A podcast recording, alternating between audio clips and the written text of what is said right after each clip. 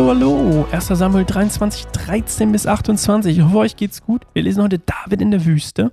Und mein Titel hier ist völlig falsch. Das muss ich mir hier gleich nochmal umschreiben, damit ich es noch nachher weiß. Wie heißt der? David in der Wüste.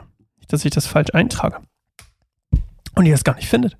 Weil ich habe mir hier einen falschen Titel aufgeschrieben. Also, wir sind gerade da. David ist quasi, ne, in, in äh, wie heißt die Stadt nochmal? Lass mich kurz gucken.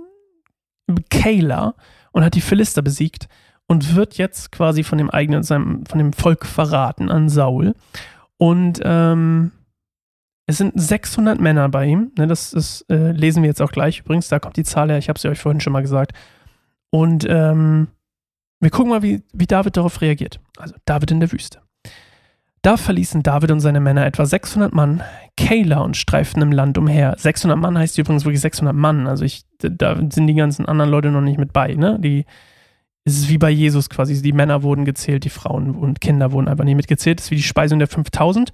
Speisung der 5000 waren das sind 5000 Männer plus Anhang. Und ähm, so müsst ihr mal überlegen, das war eine viel größere Zahl. Saul erfuhr schon bald, dass David aus Kayla entkommen war, deshalb zog er nicht mit seinem Heer aus. David hielt sich an unzugänglichen Stellen in der Wüste und im Bergland von Sif auf. Ähm, die Wüste Sif ist so ein ödes, hügeliges, bewaldetes Gebiet zwischen Hebron und dem Toten Meer. Das habe ich mir hier aufgeschrieben. Saul jagte ihn während der ganzen Zeit, aber Gott ließ nicht zu, dass er ihn fand. Und David erfuhr, als er gerade in Horesha in der Wüste Sif war, dass Saul auf dem Weg sei, um ihn aufzuspüren und zu töten. Da suchte Jonathan David auf und ermutigte ihn in seinem Glauben an Gott. Hab keine Angst, sagte er zu ihm, mein Vater Saul wird dich niemals finden, du wirst König über Israel werden und ich werde der zweite Mann nach dir sein. Das hat auch mein Vater erkannt.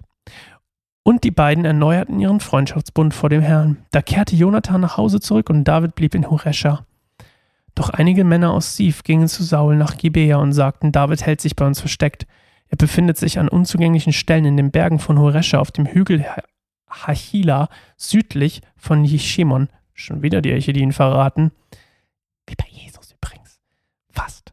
Wenn du bereit bist zu kommen, König, dann komm.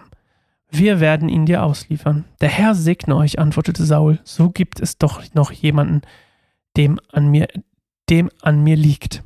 Geht und überprüft noch einmal alles, damit ihr sicher seid, wo er sich aufhält und wer ihn dort gesehen hat. Mir wurde gesagt, dass er sehr listig ist. Findet heraus, wo er sich überall versteckt halten könnte und kommt mit einem genaueren Bericht zurück. Dann werde ich mit euch gehen. Wenn er wirklich in diesem Gebiet ist, werde ich ihn finden und wenn ich jedes Versteck in Juda aufspüren muss. Also kehrten die Männer vor Saul nach Sif zurück.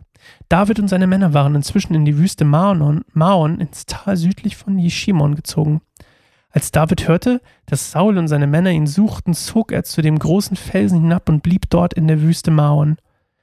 Aber Saul erfuhr davon und verfolgte ihn bis in die Wüste Maon hinein. Dann befand sich Saul auf der einen Seite des Berges, David und seine Männer auf der anderen Seite. David setzte alles daran, Saul zu entkommen. Gerade als Saul und seine Männer sie umzingeln wollten, um sie zu gefangen zu nehmen, kam ein Bote zu Saul mit der Nachricht: Die Philister sind erneut ins Land eingefallen, kommt schnell! Saul brach die Verfolgung Davids ab, um gegen die Philister zu kämpfen. Seither heißt der Ort Fluchtfelsen. Also, 600 Männer sind da. Die laufen die ganze Zeit quasi weg, weil wahrscheinlich hat Saul eine Riesenarmee.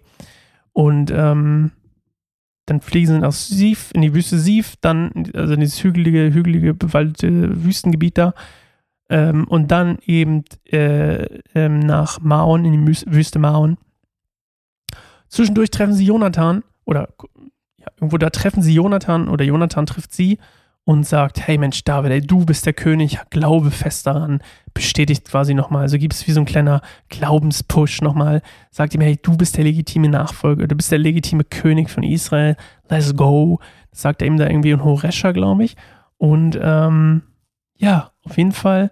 Auch, wie gesagt, da finden die trotzdem immer wieder heraus, wo, also irgendwer sagt Saul immer, wo er ist. Wahrscheinlich hat er irgendwie einen Spitzel in seinem eigenen Heer, ne, jetzt meine Vermutung.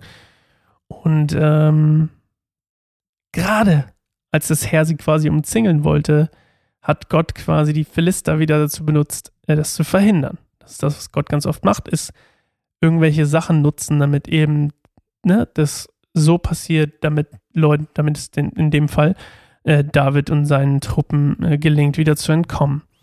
So, und dafür sind die Philister dann in dem Moment da, beziehungsweise der Bote kommt dann zu ihm und dann äh, kann David wieder fliehen mit seinen Leuten. So. Was können wir daraus lernen? Nicht so viel, oder? Ich bin gespannt, wie es weitergeht. Wir machen heute Schluss. Wenn ihr Lust habt, äh, geht gerne auf keineinsamerbaum.org. Wir haben bestimmt wieder eine Menge neue, coole Texte. Letzte Woche, glaube ich, ist es, was haben wir denn heute für einen Tag? Irgendwie. Ist heute Freitag für euch? Keine Ahnung. Letzte Woche der von Dana, der Text war sehr schön. Ähm, kurz und knackig. Dana das immer ganz schön, ganz schön macht. Der von Claire war auch sehr schön. Ähm, und die, die ich noch nicht kenne, die nächste Woche rauskommen, für euch schon draußen sind, die sind bestimmt auch schön. Ich glaube, Jule hat einen Text, wenn mich nicht alles täuscht. Und ähm, weiß gar nicht, wer noch. Nee, Jule war letzte Woche, ne? Ähm, dann hat bestimmt Leo einen. Leo und Julia, auch sehr schön. Okay. Genießt die Zeit, genießt die Tage und äh, wir sehen uns bald wieder. Bis morgen. Ciao.